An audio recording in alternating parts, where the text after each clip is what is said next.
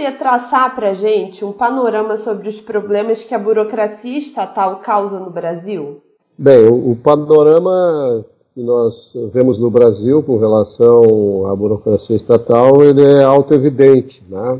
Primeiro vamos, vamos definir o que, que seria essa burocracia, né, antes da gente fazer essa análise em relação à realidade e às consequências da burocracia. Burocracia ela pode ser entendida de duas formas. Né? Uma é um, uma, uma metodologia no qual se organiza as atividades de uma instituição, ou, enfim, de uma determinada organização, né? É, visando maior eficiência, controle, facilitar a vida das pessoas. Isso é uma parte do que se pode chamar de burocracia.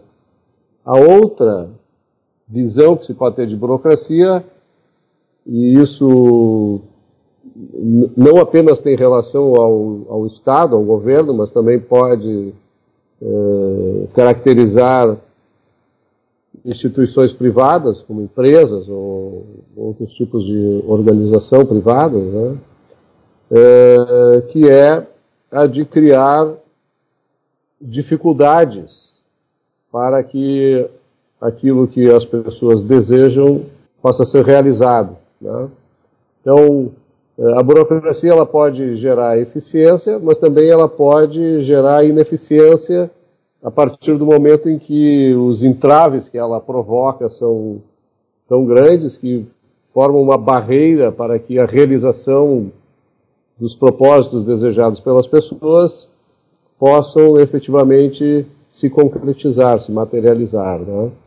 Quando a gente olha para o Brasil e vê o governo, isso é uma, uma característica uh, que se encontra em praticamente todas as economias mistas, né, ou as sociedades de economia mista, que, se, que diz respeito exatamente à intervenção governamental nas atividades econômicas eh, estabelecidas pelos, pelos agentes econômicos, pelos indivíduos, né? Eh, seja isoladamente ou em grupos, como atividade empresarial, por exemplo. E então, quando o governo intervém na economia e em vez dos indivíduos poderem criar manter e dispor dos valores que são necessários para a sua vida livremente. Ele estabelece, o governo, regras, normas, eh, que a gente chama de burocracia, né? impedindo que esses agentes façam as coisas daquela maneira, de forma livre. Então nós temos realmente um problema e esse tipo de problema pode ser visto no Brasil de forma muito clara representado pelo nosso nível de desenvolvimento econômico e social. Então, é, a burocracia, quando a gente analisa as consequências dela e quando ela tem essa característica de criar entraves, porque uh, o, a instituição governo quer controlar a sociedade de diversas maneiras e com vários propósitos, entre eles o de dar à sociedade um rumo estabelecido pelo próprio governo, nós vemos que a sociedade perde dinâmica, as pessoas, porque as pessoas perdem a liberdade, e sem a liberdade eh, fica muito difícil para os indivíduos agirem para criarem aqueles valores que são necessários para a vida, para a busca da felicidade, enfim, é, gerando então subdesenvolvimento, pobreza, miséria e com a intervenção do governo também muita concentração de renda naqueles que são privilegiados pelo governo e que têm um caminho para a obtenção dos valores desejados é, atalhados né, por favorecimentos em detrimento da, dos direitos individuais dos demais, né, que não, não são premiados com esse tipo de privilégio. Então, no Brasil, o panorama, no meu modo de entender, é trágico, porque nós somos uma nação eh, diversificada, com um potencial existente muito grande. No entanto, esse potencial ele não consegue se transformar em riqueza, em realizações, exatamente porque as pessoas são impedidas de desenvolverem em sua plenitude aquilo que teriam potencial para fazê-lo, o que nos faz ser uma das nações com menor liberdade econômica no mundo e uma das nações com pior índice de desenvolvimento humano também é, do planeta. Né? Então, esse, eu acho que é mais ou menos o panorama que eu posso traçar a respeito da influência da burocracia na nossa sociedade. E como que isso reflete no nosso dia a dia, né? Como que isso acaba atrapalhando o cidadão? Eu acho que de várias maneiras né, e de forma intensa, porque, é, em primeiro lugar, é preciso que a gente entenda que nós, seres humanos, para que a gente possa viver, né, para que a gente possa existir, nós precisamos necessariamente produzir aquilo que manterá a nossa vida e a nossa existência e também nos trará uh, a felicidade tá? porque nós não somos dotados de instintos né, que nos guiem inexoravelmente para agirmos de acordo com os estímulos necessários que o nosso corpo uh, fisicamente ou mentalmente uh, estabelece, né? Nós não reagimos imediatamente de forma inexorável à dor ou ao prazer, não. Nós temos que produzir aquilo que é necessário para a nossa vida. Ora, eh, se a burocracia nos impede de produzirmos aquilo que vai nos manter vivos e vai nos trazer a felicidade, eh, isso ocorre exatamente no dia a dia, quando a gente quer eh, abrir uma empresa, contratar uma pessoa para nos ajudar, criar um produto qualquer, enfim.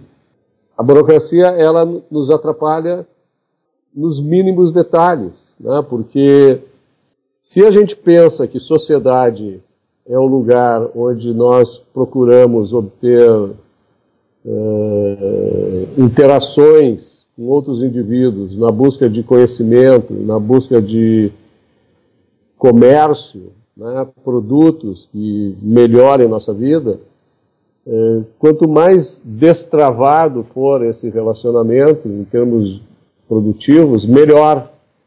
Quanto mais dificuldades e barreiras o governo colocar nessa relação, pior fica. Mais difícil para a gente obter os resultados que a gente deseja.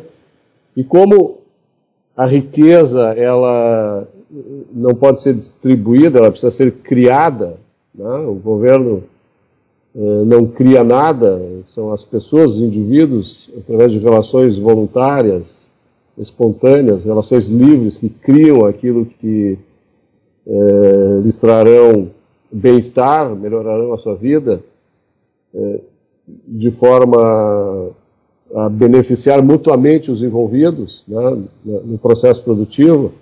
Quando o governo atrapalha esse processo, ele fica lento, desestimulante, é, se perde eficiência, competitividade e muitas vezes até o interesse de tentar superar essas barreiras para realmente buscar a, a, a criação, a manutenção e o, a utilização de valores que devem ser criados para que a gente possa realmente viver bem na nossa sociedade é a diferença do Brasil para os outros países? A gente pode citar algumas experiências de nações que diminuíram a burocracia e geraram bons resultados?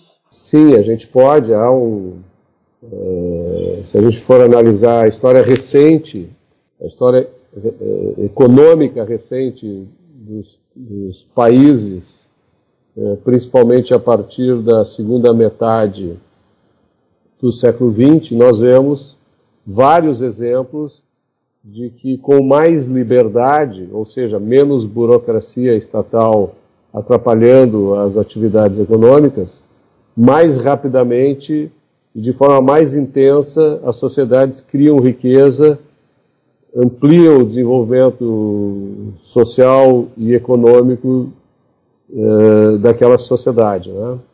Eh, se a gente analisar, por exemplo, nós, nós tínhamos no final dos anos 40, né, no final da Segunda Guerra Mundial, países destroçados como a Alemanha e o Japão, que tinham vivido experiências é, dramáticas né, de intervenção governamental é, em países de corte fascistas, né, e esses países, quando perderam a guerra, depois adotaram, por imposição dos Estados Unidos, práticas liberalizantes que fizeram com que suas economias realmente eh, crescessem enormemente ao ponto delas se tornarem, tanto o Japão quanto a Alemanha, eh, parte dos três países mais ricos do mundo, depois do, dos próprios Estados Unidos. Né?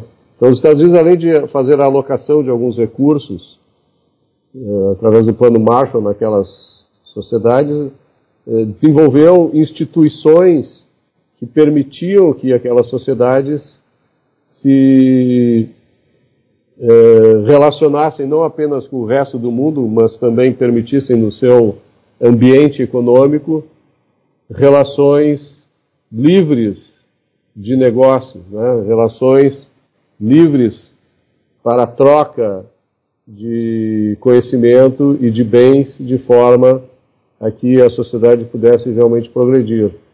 Após isso, a gente pôde ver também no, na década de 80 um processo de liberalização e privatização muito grande em alguns países que estavam estagnados por um longo tempo.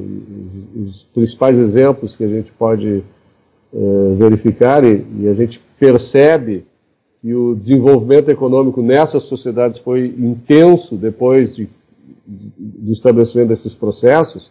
A gente teve o caso da Inglaterra, com, a partir do governo da Margaret Thatcher, teve o caso dos Estados Unidos, a partir do governo do Ronald Reagan.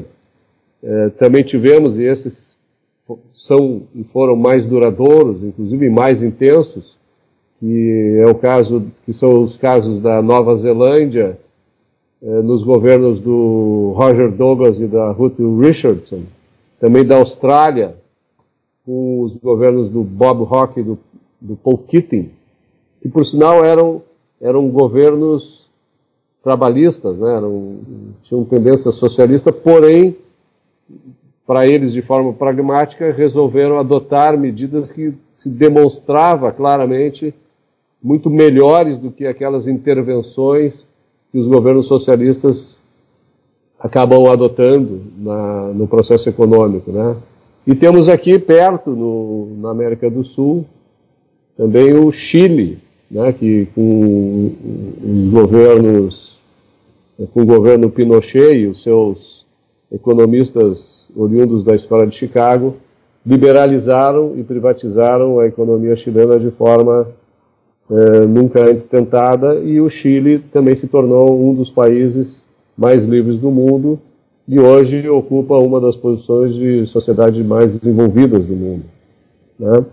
Além desses, nós tivemos, nós não podemos esquecer daqueles países que viviam o comunismo. Né? A China, por exemplo, que com Deng Xiaoping na década, no, meados da década de 80 também, início da década de 90, liberalizou e privatizou, é, na realidade, dessocializou, né, desestatizou e depois privatizou a, atividade econômica né, na, na China. Isso fez com que, ao longo de pouco mais de 30 anos, saíssem da miséria mais de 600 milhões de pessoas, né? É, e também no que se refere a, ao leste europeu, né, que participava do Pacto de Varsóvia junto com a União Soviética, né, nós temos aí os exemplos claros da Estônia e da República Tcheca, principalmente, são países que rapidamente adotaram eh, a privatização e a liberalização, com a redução da burocracia, e fizeram com que essas sociedades, junto com as demais que eu citei, eh, tivessem um desenvolvimento muito acima da média dos demais países. Né? O Brasil, ao longo desse tempo, ele não viveu isso. Né? O, o que nós tivemos foi um processo de privatização pífio, né, com o estabelecimento de reservas de mercado e de agências reguladoras, ou seja, a privatização ela houve em alguns aspectos, porém não se estabeleceu um processo de liberalização com abertura de mercados e redução drástica da burocracia estatal. Né?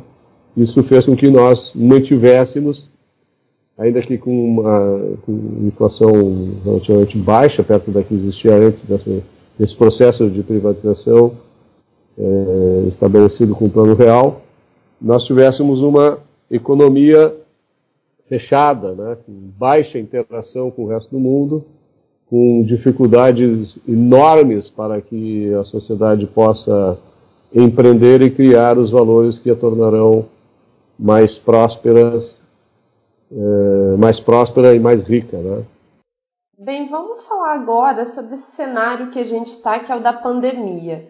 É, estamos observando uma lentidão em vários processos relacionados a essa superação da crise, principalmente essa questão da vacina, por exemplo. Nesse caso, até onde isso se deve à burocracia?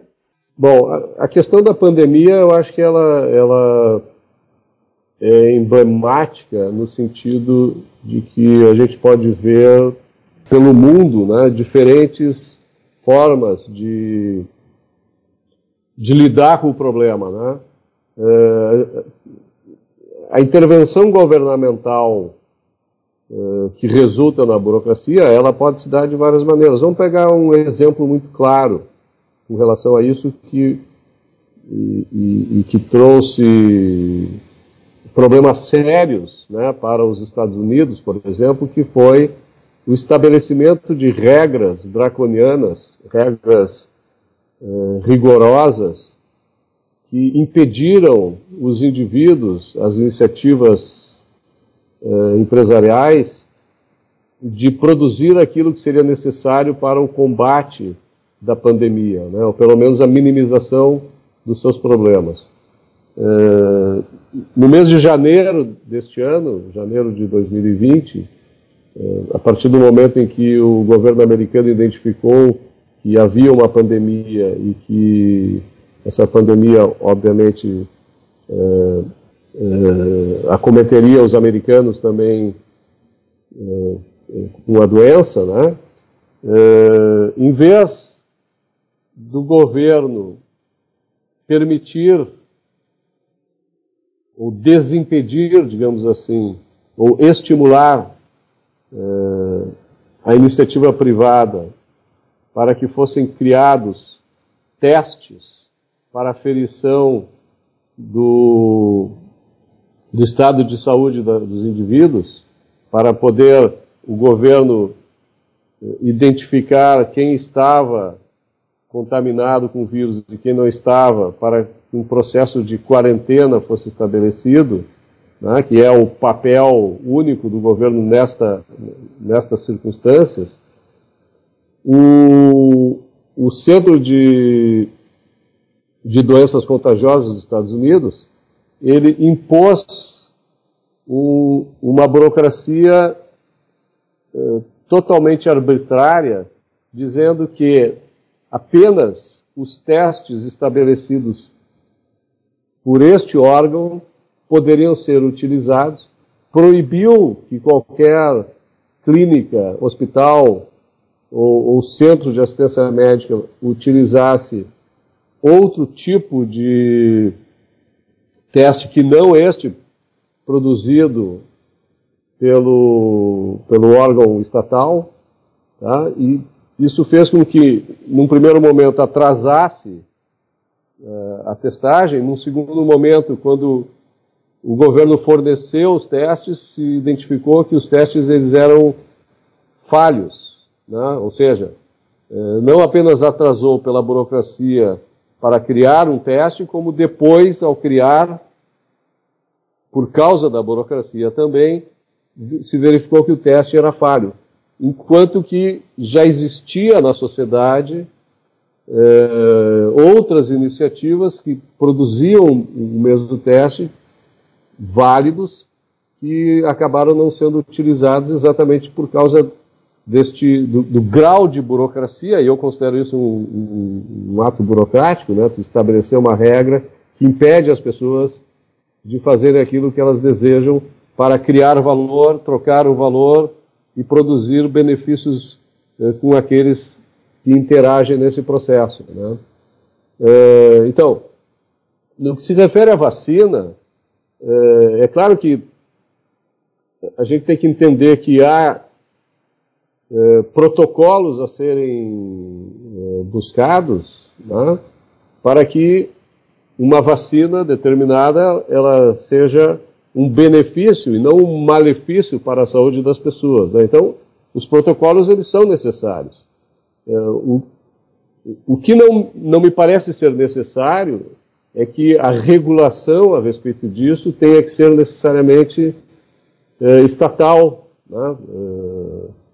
É, é possível que a certificação, a averiguação, a constatação de eficiência e de benefícios de um processo como esse, que é a fabricação de vacinas, ela pode ser feita pelo mercado, né, através de certificadoras, de agências privadas que certifiquem que aquela determinada vacina ela pode ser distribuída entre o público. Né? Então, outra questão que eu acho que é importante nesse caso da vacina é e que diz respeito também à burocracia, e aí eu falo burocracia no sentido da intervenção estatal nas regras de mercado, é a violação que os governos costumam fazer com relação à propriedade intelectual. Né? Então, é, muitas vezes uma vacina requer bilhões de, dólares ou reais, enfim, para serem desenvolvidas,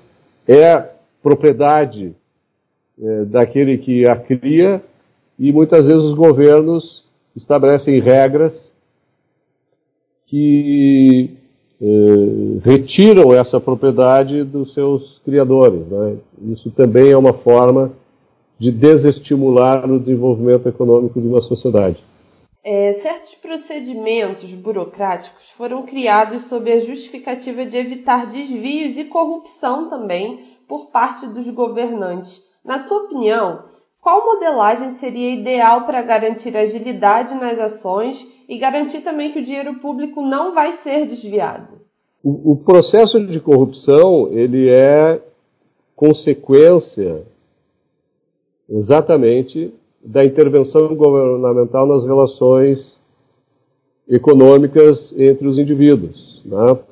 É, corrupção é resultado da intervenção governamental que cria os processos burocráticos que impedem as pessoas de realizar os seus sonhos, de realizar os seus propósitos, de realizar os seus projetos de vida. Tá? Então, é, cada vez que se cria mais burocracia para se evitar a burocracia, no meu modo de entender, se propicia e se estimula mais corrupção. Né? Porque eh, se a gente entende que um processo burocrático é a criação de uma determinada dificuldade para aqueles que querem ingressar ou ou operar dentro de um determinado mercado, tá?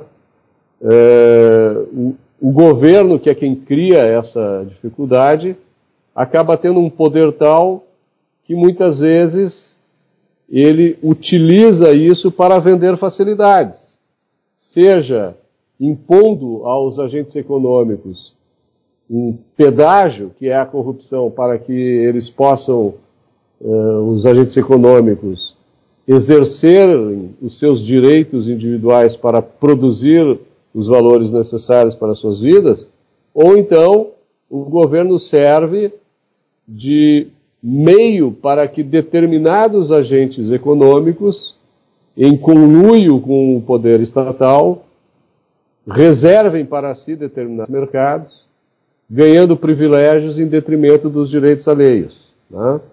É, então, para mim, é, é, sempre que se luta contra a corrupção sem acabar com a burocracia, é como um processo de enxugamento de gelo. Né?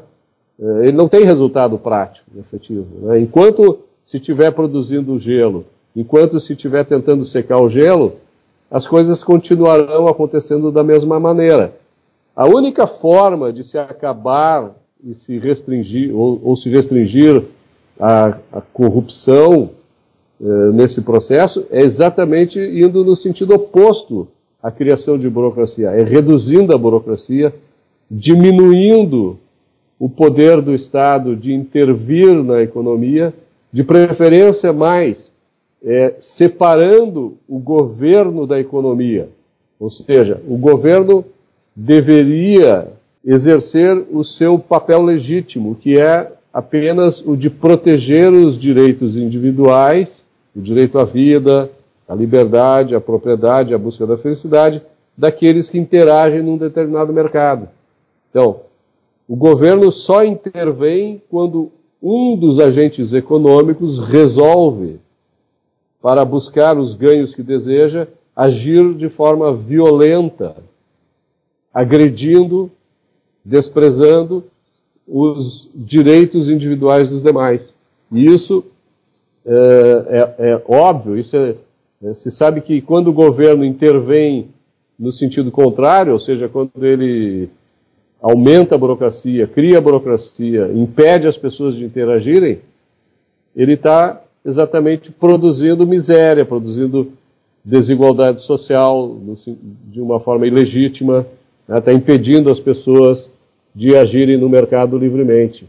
E apenas com a redução do, da intervenção estatal e, e, de preferência com a separação absoluta do governo da atividade empresarial, da, da, da atividade econômica, né? não apenas da atividade empresarial, mas é, das relações entre as empresas, os, os trabalhadores, os empregados, os consumidores, é que nós vamos conseguir conter esse processo eh, de corrupção que é derivado da burocracia estatal.